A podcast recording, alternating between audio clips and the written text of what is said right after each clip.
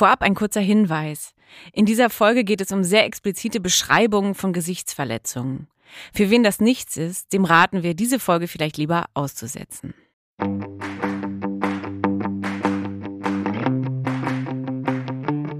Peinlich? Gibt's nicht. Hallo, mein Name ist Clara Ott. Ich bin Redakteurin im Wissenschaftsressort bei Welt. In diesem Podcast möchte ich mich Gesundheitsthemen widmen, die unangenehm sind und schambehaftet oder sogar mit Angst verbunden. Unser Thema heute sind peinliche Narben, aufgehangen von peinlichen Verkehrsunfällen, Schlägereien und allem Möglichen. Im Studio ist Dr. Parvis Mirsalim. Wir hatten schon zweimal das Vergnügen. Erstmal herzlich willkommen, Herr Mirsalim. Sie sind Kopf- und Halschirurg und wir hatten schon in Ihrer Funktion als Chefarzt für Hals-, Nasen-, Ohrenheilkunde zweimal das Vergnügen. Ganz harmlos haben wir über Ohrenschmalz geredet und Popeln. Und heute wird es sehr, sehr unangenehm, richtig? Es ist ein hartes Thema heute. Naja, für mich ist das ja fast Normalität, weil solche Dinge passieren eigentlich jeden Tag.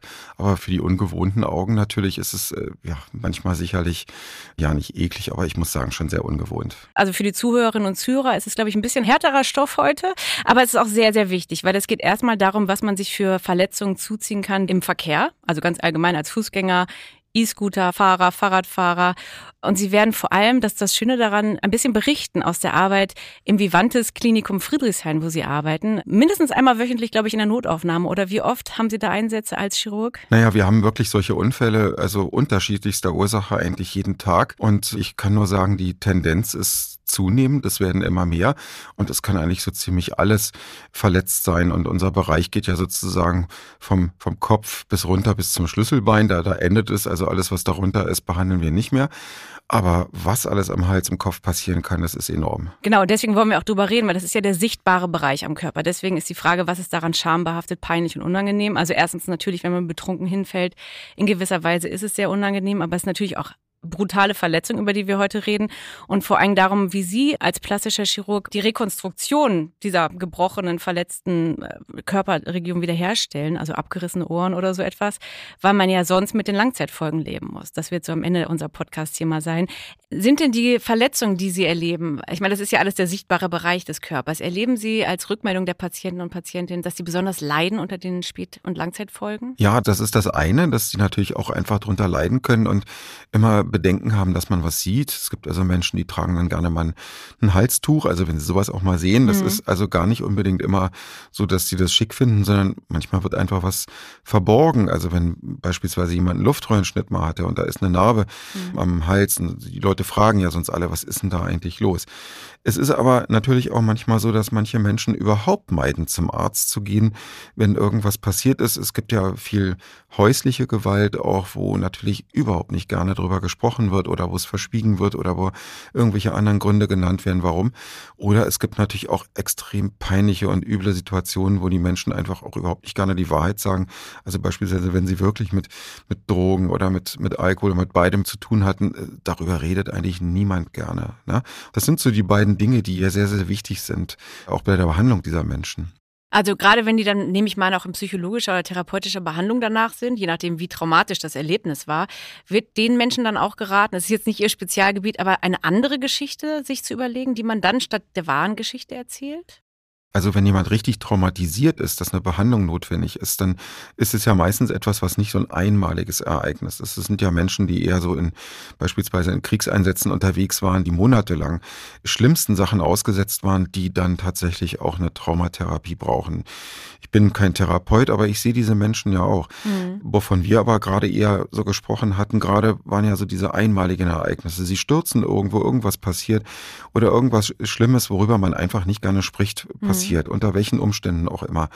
Das ist eigentlich häufig so, wenn es ein einmaliges Ereignis ist, was nicht unbedingt eine richtige psychologische Betreuung bedarf. Anders ist es natürlich, wenn häusliche Gewalt oder so etwas auftritt. Gerade das ist ja auch in den letzten zwei Jahren ein großes, großes Thema geworden durch die Umstände, die wir alle kennengelernt haben, dass das natürlich deutlich zugenommen hat. Gibt es da einen Rat an das soziale Umfeld? Also diese Menschen, der eine Reflex ist wahrscheinlich, sich zurückzuziehen.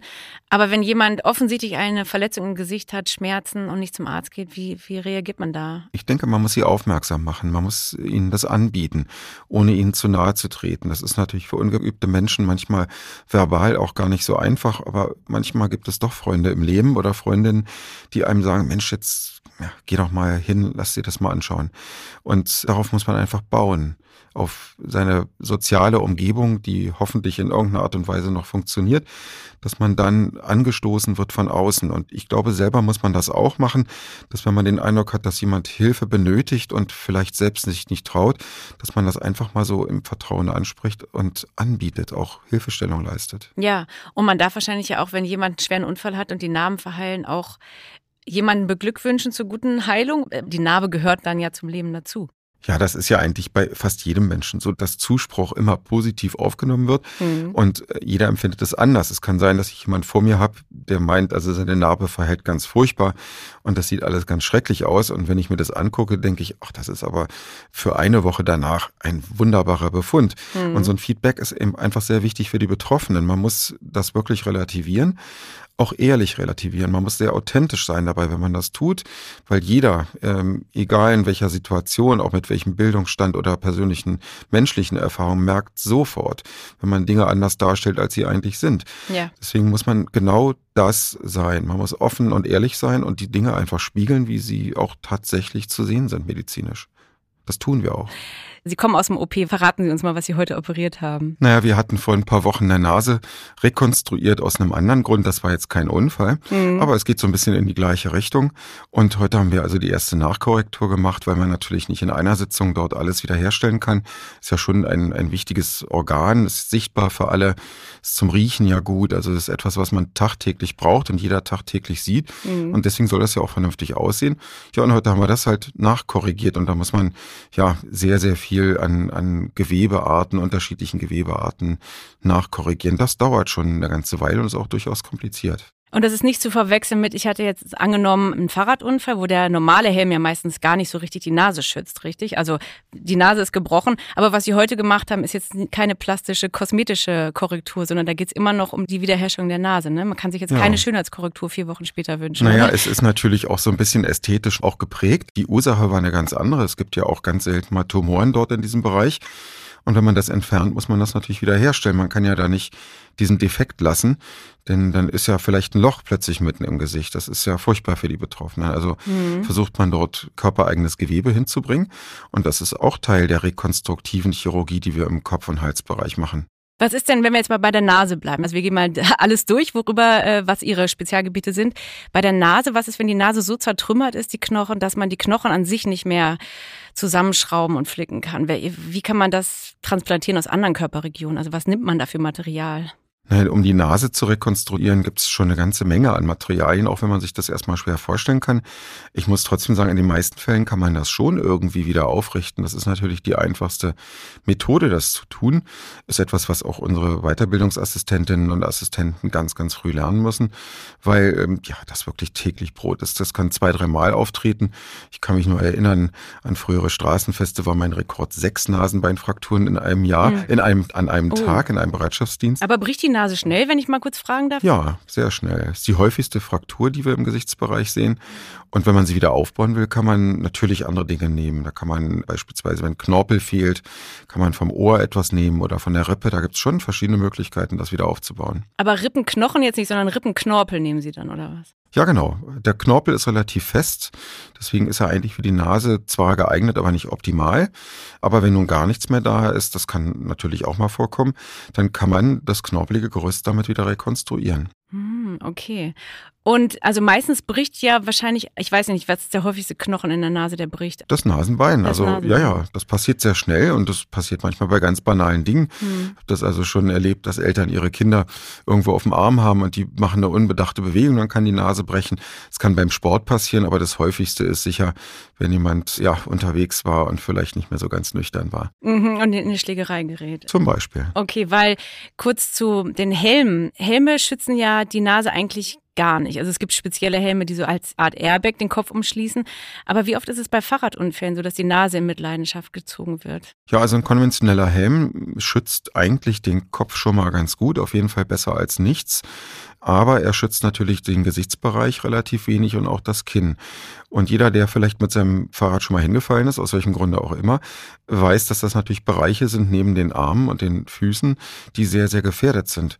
Und wenn ein Helm ja beispielsweise die Möglichkeit hat, die anderen Bereiche des Kopfes zu umschließen, wie zum Beispiel beim Motorradfahren der Integralhelm, dann ist man natürlich wesentlich geschützter. Auf dem Fahrrad ist das natürlich schwierig. Da habe ich auch schon welche mit Integralhelm gesehen, aber da gibt es ja auch zum Glück andere Lösungen. Okay. Und die Nase, haben Sie große Hoffnung in Nasen, also dass sie wieder so aussehen wie vorher? Oder hat man dann so eine Boxernase, eine schiefe Nase? Oder manchmal hat man ja auch so eine Naht auf der Nase, wenn das Gewebe noch aufgeplatzt ist und Sie müssen das irgendwie nähen. Man kann da schon noch sichtbare Folgen von tragen, ne, bei der Nase, oder? Ja, das hängt vom Ausmaß ab. Also ja. so eine Naht ist eigentlich gar nicht so schlimm. Wenn das jemand gemacht hat, der was davon versteht, der nimmt sehr, sehr dünne Fäden.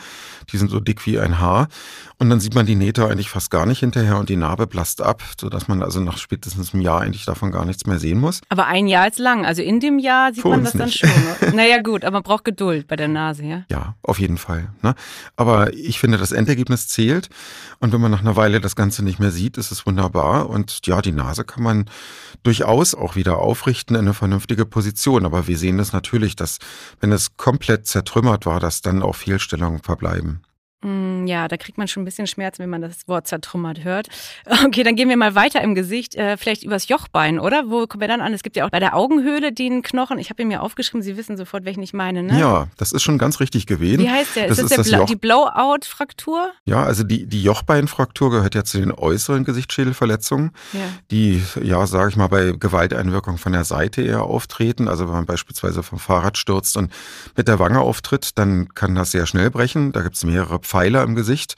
Und wenn es richtig hart äh, auf hart kommt, dann brechen all diese Pfeiler und dieser Knochen dreht sich dann regelrecht so nach innen rein. Mhm. Und dadurch wird das Gesicht auch asymmetrisch. Und das ist schon etwas, was dann sehr, ähm, sage ich mal, stört. Also sowohl, dass man es sieht, aber auch der Mund hinterher nicht mehr so richtig aufgeht, weil alles dann so sperrt. Ne? Ah, okay. Also dann hat man wirklich eine Fehlstellung. Sie haben gerade gesagt, asymmetrisch. Das heißt, für den Betroffenen lebenslang begleitet einen dieser Vorfall, was auch immer es war, ob es jetzt ein Unfall war oder eine Schlägerei im Suff oder ob es jetzt selbstverschuldet war oder nicht. Es ist ja erstmal passiert und man muss mit den Konsequenzen leben. Ne? Ja, das ist das eine. Also die meisten kommen zum Glück, äh, manche aber nicht. Dann sieht man nach Jahren diese alten Frakturen. Also die dann wieder flott zu kriegen, ist sehr schwierig. In solchen Fällen muss man dann den Knochen regelrecht durchtrennen. Das ist natürlich dann schon eine etwas, sage ich mal, aufwendigere Arbeit. Kann man aber notfalls auch tun. Aber das Beste ist natürlich, wenn so eine Verletzung frisch ist, dass man sie wieder aufrichtet. Das kriegt man auch gut hin. Und was meinen Sie jetzt? Manche kommen nicht aus Scham? Zum, gehen nicht zum Arzt? Oder Manche brauchen zum Ausnüchtern Tage. Das kann passieren. Ah. Und dann denken die, naja, ist ja nicht so schlimm, ich gehe vielleicht nicht. Oder die äußeren sozialen Umstände machen es dem Patienten vielleicht manchmal sehr schwer, auch zu uns zu kommen. Okay. Alles klar. Und dann müssen Sie den Knochen, wenn er dann schon falsch verkeilt oder verwächst oder wie auch immer was passiert, dann wächst er nicht richtig dann zusammen. Dann müssen Sie ihn nochmal neu brechen und also, ordentlich machen. Sie dürfen sich jetzt nicht vorstellen, dass jemand in der ersten Hilfe sitzt und dann kommt ein Fleischer an und richtet das wieder auf. Nein, wir machen natürlich Narkose. Ja, dann, ja, klar, aber es wird einem schon, also mir wird schon ein bisschen flau heute. Das erste Mal, glaube ich, in Folge 20 heute, aber ja, ja ich bitte. merke schon. Aber nee, machen Sie. Nein, es ist, es ist so, da wird natürlich Narkose gemacht. Das heißt, die Menschen kriegen gar nichts mit ja. davon. Und dann wird das wirklich millimetergenau wieder eingerichtet. Es ist im Gesichtsbereich wirklich wichtig, dass das präzise gemacht wird. Und dann wird das auch mit ganz, ganz feinem Material auch wirklich verschraubt. Das, was also manchmal an Armen und Beinen passieren muss, mit für uns sehr grobem Material, da haben wir sehr, sehr feine Mikroplatten und Schrauben, mit denen wir das dann wieder einrichten und fixieren können. Und das wird hinterher, wenn das gut gemacht ist, auch wirklich unsichtbar. Man erkennt davon nichts mehr. Aber wie machen Sie das denn, wenn jetzt jemand eingeliefert wird in der Notaufnahme und hat ein aus irgendwelchen Gründen total blutverschmiertes, geschwollenes Gesicht, Quetschung? Sie kennen die Menschen ja nicht. Gucken Sie sich Fotos an im Personalausweis, wie diese Personen aussahen? Oder googeln Sie die oder was machen Sie denn dann? Weil Sie müssen das Gesicht ja herstellen, ohne das Gesicht zu kennen. Ja, natürlich. Also ich lasse mir gerne meinen Ausweis zeigen. Da ist ein Bild drauf, hoffentlich aktuell. Ja, eben nicht meistens, ne? ja, deswegen meinte ich so hoffentlich, aber es gibt meistens irgendwo ein Foto. Aber ich gehe sonst einfach auch davon aus, dass man die andere Seite sich anschaut und die Menschen schon ziemlich genau wissen, ob sie ein symmetrisches Gesicht hatten vorher oder nicht. Und man sieht auch, und das ist der zweite wichtige Punkt, mit der Diagnostik. Also wir machen ja eine Computertomographie und da sieht man den Knochen sehr, sehr genau. Und da kann man auch genau abschätzen, wie diese einzelnen Teile eingerichtet werden müssen, dass das wieder eine Symmetrie ergibt. Und das lässt sich sehr gut abschätzen. Aber es ist schon so ein bisschen Detektivarbeit, oder? Dass Sie wieder gucken müssen, wie sah die Person vorher aus, ohne es wirklich zu wissen. Und dann in der Nachbehandlung, wenn Sie sagen, Sie haben heute jemanden nach vier Wochen wiedergesehen, die Menschen müssen ja auch zufrieden sein mit ihrem neuen Gesicht, sage ich mal in Anführungsstrichen. Ja, erst kommt der Detektiv, der rauskriegen muss, wie es vielleicht mal war, ja. der auch sich die Bilder anguckt, auch die CT-Bilder anschaut. Und dann kommt der Handwerker, der es wieder einrichten muss. So läuft's im Praktischen. Ja, wo Sie Handwerker sagen, Sie meinten ja auch, dass Sie nähen. Ne? Sie haben einmal ein bisschen so den gröberen Job, nehme ich mal an. Also das Gröbere ist ja das Knochen wieder zusammenflicken und dann wirklich das Gewebe, die, diese Hautverletzung wieder so herzustellen, dass die Haut oben über dem Knochen wieder gut verheilt. Weil diese Narben, die bleiben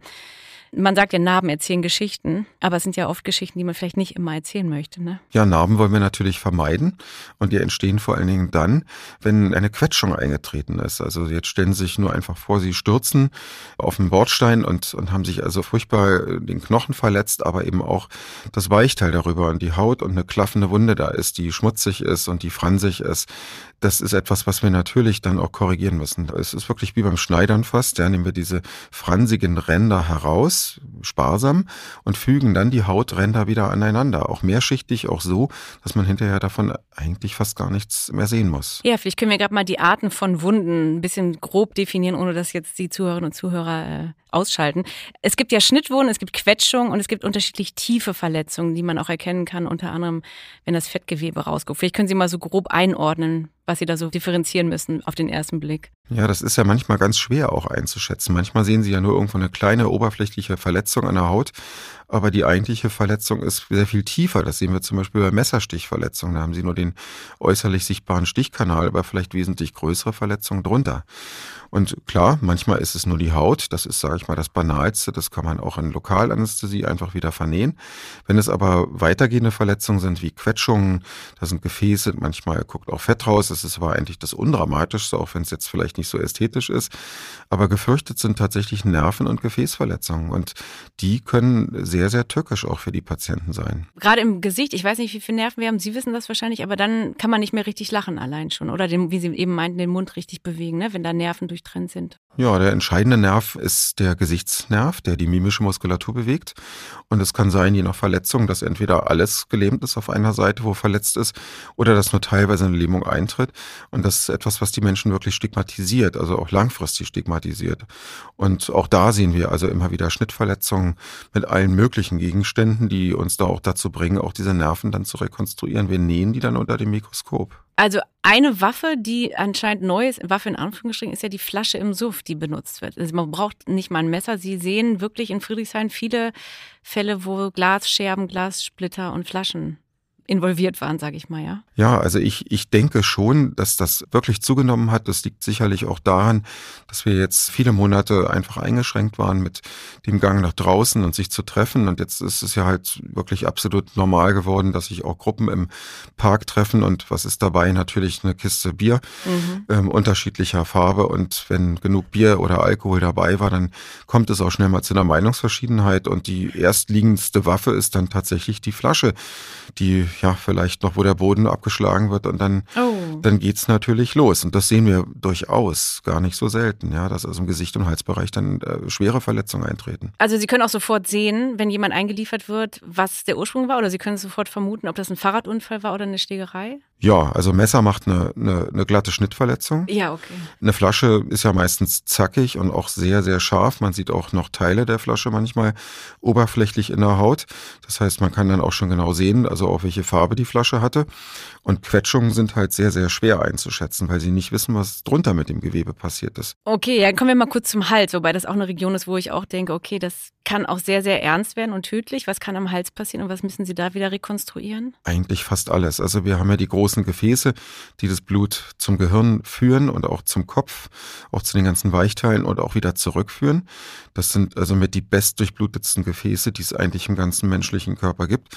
Und wir haben gar nicht so selten dort auch schwere Verletzungen erlebt, manchmal durch Quetschungen, manchmal auch durch scharfe Gegenstände, die also zu einer Öffnung auch dieser Gefäße geführt haben und dann auch zu schwersten Blutungen.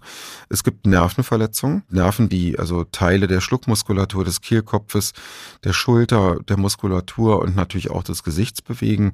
Auch die Zunge kann beeinträchtigt sein. Alles das sind ganz, ganz wichtige Strukturen.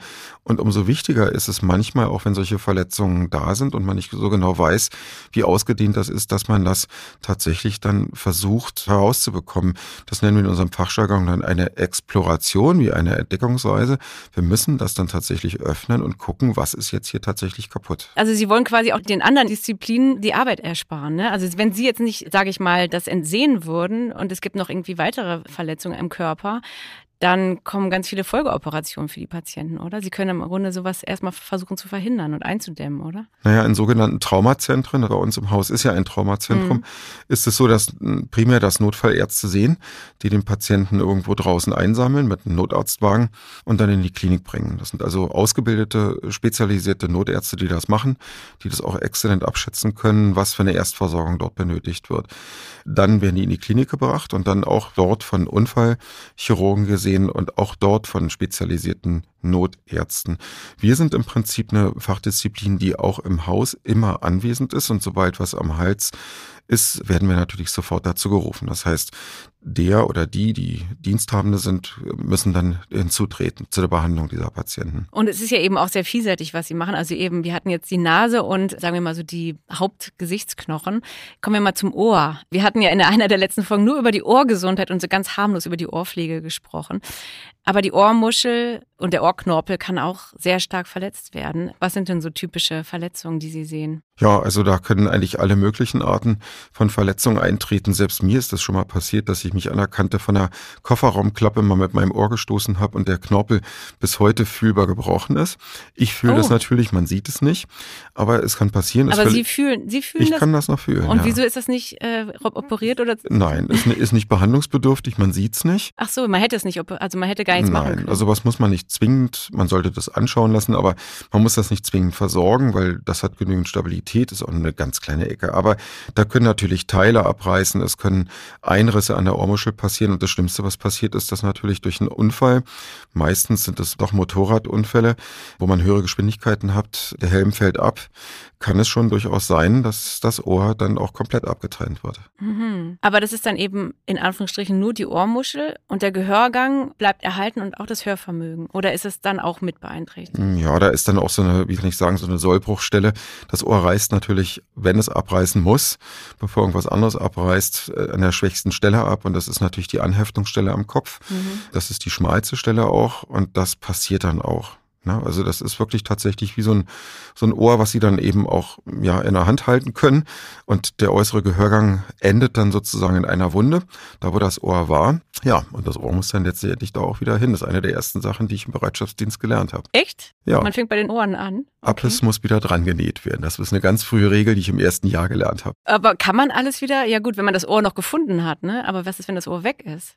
Was macht man dann? Die meisten finden es eigentlich schon. Also auch wenn viel Alkohol oh. dabei ist, dann ja. Das wird dann in so einer Tüte angeschleppt. Oh, wirklich? Und wenn Sie einen guten Notarzt haben, dann wird es gekühlt. Das ist gut. Wie bei Fingern, die man abschneiden, muss man ja, kühlen? Genau okay. das gleiche. Gut zu wissen. Mhm. Okay, aber wenn es jetzt nicht gefunden wurde, wie kann man das Ohr rekonstruieren? Gibt es da, da künstliche verschiedene, Ohren? Oder? Ja, gibt verschiedene Möglichkeiten. Also das Einfachste, sage ich mal, für die Menschen ist, dass man die Wundränder erstmal vernäht. Dann fehlt zwar die Ohrmuschel, aber dann kann man so ein bisschen versetzt so kleine Titananker in den Knochen einbringen. Und dann schauen so kleine Pfosten, wie wir das nennen, durch die Haut hindurch. Das ist wirklich ganz undramatisch, sind nur wenige Millimeter breit. Und da sind Magneten drauf. Und auf diesen Magneten kann man dann sogenannte Epithesen aufsetzen. Das sind Silikonprothesen, die dann auch Magneten tragen und die ersetzen das Ohr. Das ist kosmetisch wirklich sehr gut. Und dann kann man sein Ohr immer abmachen, selber? Also wenn man schlafen geht, macht man es ab. Wirklich? Ja. Oh, okay. Ist nicht so schlimm, die sind es gewöhnt. Das ist ja eigentlich auch, ja, okay, dann Verstehe.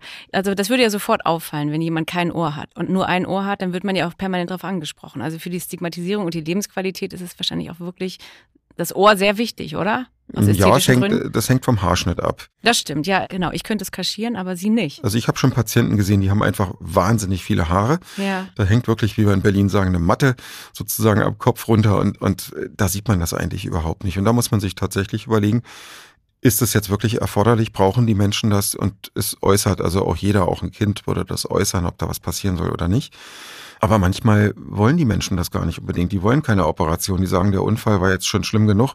Ich will da jetzt gar nicht noch mehr. Das muss man rauskriegen im Gespräch. Naja, ein berühmtes Beispiel war ja anscheinend Niki Lauda, oder? Da wurde das Ohr auch nie ganz rekonstruiert, ne? Das war ja auch eine Verbrennung. Also das sind auch wieder ganz andere Verletzungen. Mhm. Bei der Verbrennung und vor allen Dingen auch wenn Laugenverätzungen sind, auch im Gesicht, gerade Lauge, nicht Säure. Das ist der häufige große Unterschied, den viele nicht kennen. Lauge ist schlimmer als Säure, aber das führt dazu, dass die Haut und auch das Unterhautgewebe einfach regelrecht so zerstört werden, dass also diese schlimmen, schlimmen Narben entstehen und die sich dann auch so zusammenziehen, die auch diese Narbenzüge bilden, die auch wirklich schwierig sind zu korrigieren. Und Niki Lauda ist ein unheimlich gutes Beispiel dafür.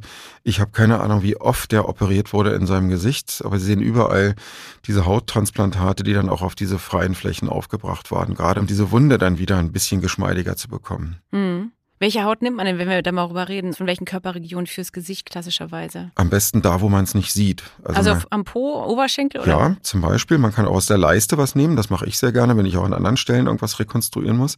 Nehme ich sehr gerne Haut aus der Leiste, weil das sieht man eigentlich überhaupt nicht. Mhm. Ich sag mal, klar, manche gehen auch baden und man sieht die Region, aber die meisten tragen doch Kleidung und dann sieht man es eigentlich nicht. Das ist kosmetisch wirklich unsichtbar. Wenn sie Haut am Oberschenkel entnehmen oder am Oberarm, das kann man auch machen.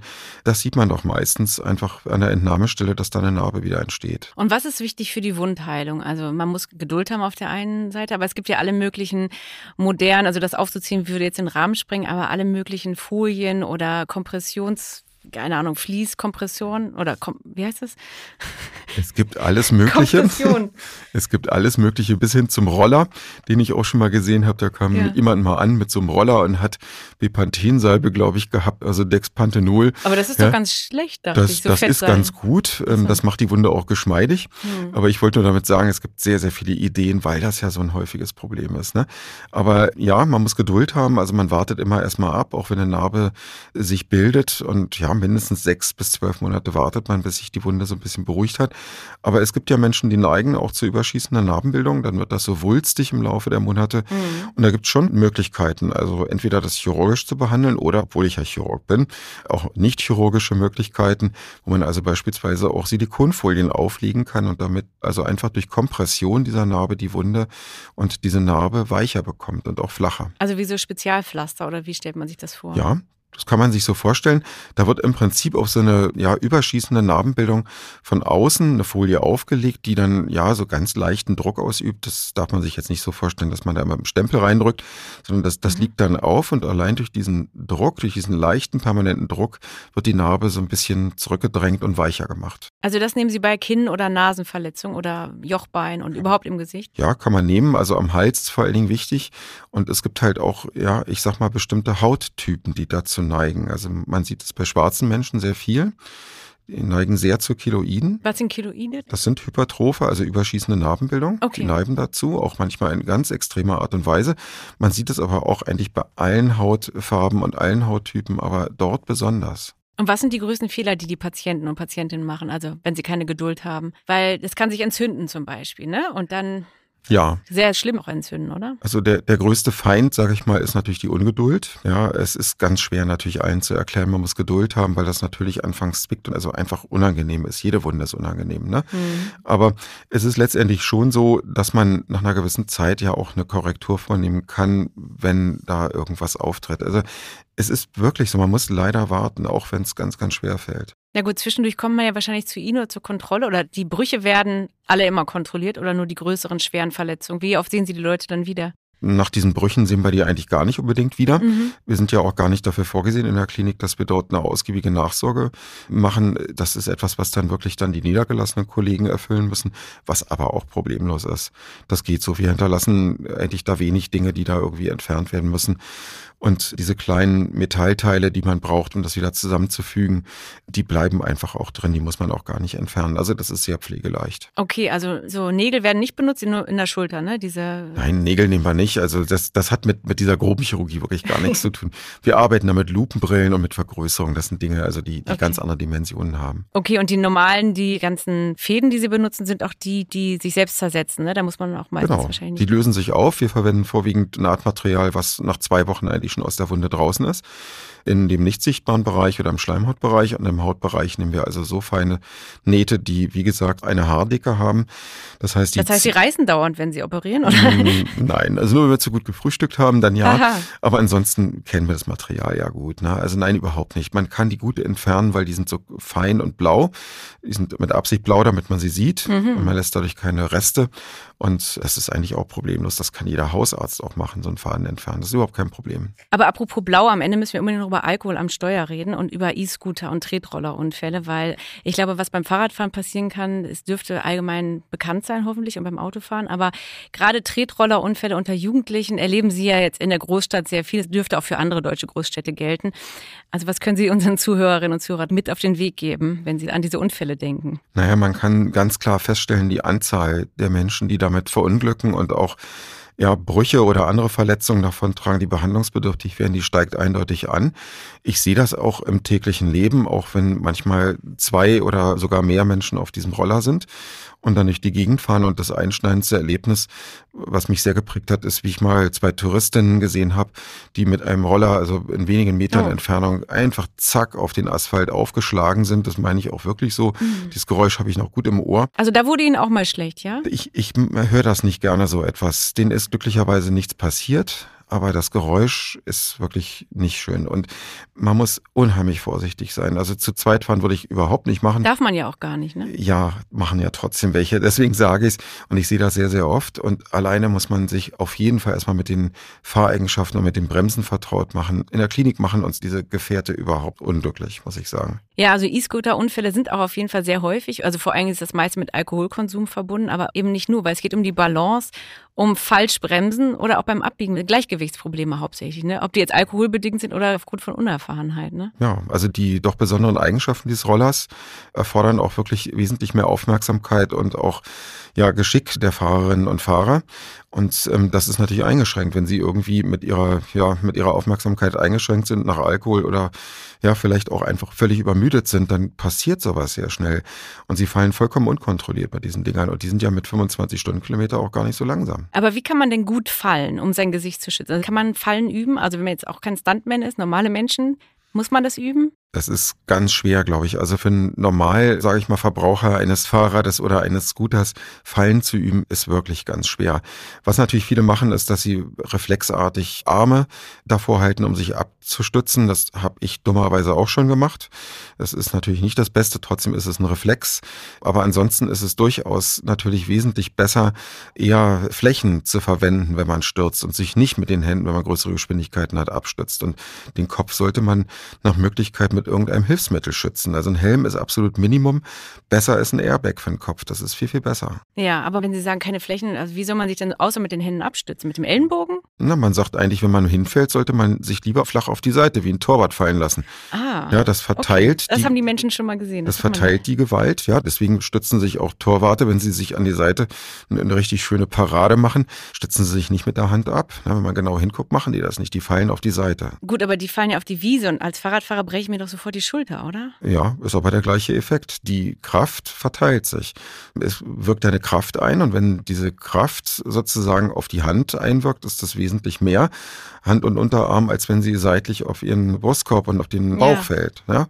Okay. Das verteilt sich dann einfach mehr. Verletzungen können auch auftreten, aber dann weniger. Ja gut, also in dem Moment kann man natürlich schwer abwägen, breche ich mir jetzt lieber die Nase oder das Kinn oder die Schulter. Das läuft unwillkürlich ab, genau das meinte ich gerade. Ne? Da ja. denkt man nicht drüber nach. Nee, man sollte vielleicht auch hm. gar nicht so viel drüber nachdenken, was alles passieren kann. Es kann natürlich immer viel passieren, aber auch als Fußgänger. Aber es ist schön, dass Sie es heute ein bisschen eingeordnet haben und man weiß, man muss im, im Zweifel sofort ins Krankenhaus und danach sehr, sehr viel Geduld aufbringen ne, für, die, für den Genesungsprozess. Ja, man kann sich täuschen. Also wie, wie gesagt, ich habe mich da auch schon mal getäuscht. Bin auch einfach so schön noch mit dem Fahrrad weiter zur Klinik gefahren, bis ich festgestellt habe, dass ich mir doch einen Teil des Unterarms gebrochen habe. Hatte da eigentlich gar nicht mit gerechnet. Also man täuscht sich damit. Man sollte es wirklich untersuchen lassen. Das ist schön, dass Und, Sie noch so, äh, dass Sie auch nicht alles richtig machen, ja. Na, ich bin mit Sicherheit auch nicht der beste Patient, ja. Man weiß ja alles besser. Aber es ist letztendlich so, man muss das natürlich untersuchen lassen. Ja. Und ich würde es auch zeitnah machen, wenn Verletzungen frisch sind, kann man sie viel, viel besser behandeln. Ja, es ist ja immer die Sorge oft, dass man in die Notaufnahme geht und das ist ja eigentlich nur eine Kleinigkeit und da ist es schon immer sehr voll und gerade in Großstädten sind die sehr überlaufen. Aber ist Ihr äh, Appell auch eigentlich lieber trotzdem hingehen in die Notaufnahme, auch wenn man denkt, es ist ja. Nur ein kleiner Schnitt mit der Auf Flasche. jeden Fall, also sie können, sie können sich immer täuschen und es ist so, wenn man dann doch ein paar Tage abwartet und dann doch merkt, irgendwas ist nicht in Ordnung, dann ist es doch wesentlich schwieriger, solche Dinge äh, wiederherzustellen. Und deswegen ist es immer besser, sich das doch, wenn man irgendwo Schmerzen hat, irgendwas wehtut oder einem komisch vorkommt, dass man das lieber untersuchen lässt. Ja, oder wenn die Blutung nicht gestillt werden kann. Das mal an, sowieso, ne? das Also. ist klar. Aber da, da werden sie ja eingesammelt vom Notarztwagen. Da ruft irgendjemand dann die Feuerwehr. Ja, das ist das Schöne. Also bei allem, was passieren kann, was peinlich sein kann, dass die Menschen schon ne, aufeinander achten. Also das müsste doch auch eigentlich ne, am Ende das Fazit sein. Auch in Berlin passiert zwar viel, aber die Leute werden doch relativ schnell immer zu ihnen gebracht, hoffentlich, oder? Ja, doch, ich habe das auch erlebt. Auch wenn ich mal was gesehen habe, zufälligerweise, dann ist meistens schon eine Feuerwehr unterwegs. Man hört sie schon in der Entfernung und dass jemand also da Hilfsbereitschaft zeigt, ist eigentlich immer da. Das finde ich gut, weil ich möchte mit einem Happy End jetzt hier heute enden, Herr Mirsalim. Aber vielen Dank. Und meine letzte Frage, wie immer, Sie haben jetzt natürlich schon viel Input uns geliefert, aber haben Sie noch ein Thema, wo Sie denken, abseits von Ihren Spezialgebieten, da müssten wir auch unbedingt mal eine Podcast-Folge zu machen, was auch schambehaftet wichtig ist in Ihren Augen? Fällt Ihnen da was ein? Ja, es gibt natürlich immer irgendwelche Dinge, die unangenehm sind für die Patienten. Und das ist, wenn üble Gerüche einfach entstehen. Die können aus allen möglichen Körperöffnungen in meinem Bereich entstehen. Das kann aus dem Ohr entstehen, aus der Nase oder aus dem Mund. Und man kann sich das auch nicht immer so erklären. Aber das ist doch häufig dann doch ein Grund, dass die Menschen dann zum Arzt gehen, wenn irgendwas komisch riecht, wenn dann alle sagen, hm, warum stinkt denn das hier so komisch? Und das ist unangenehm und ja, sicher auch für den einen oder anderen auch eklig. Das ist ein sehr gutes, also da stecken eigentlich drei Podcast-Folgen drin, würde ich sagen. Aber vielen, vielen Dank, Herr Mirsalim, für Ihre Zeit und ich rufe alle Zuhörerinnen und Zuhörer auch auf, mir gerne Themen und Anregungen zu schicken an clara.ort.welt.de. Abonniert diesen Podcast gerne, bewertet ihn auf Apple Podcasts. Wir sind alle zwei Wochen wieder für euch da. Vielen Dank fürs Zuhören.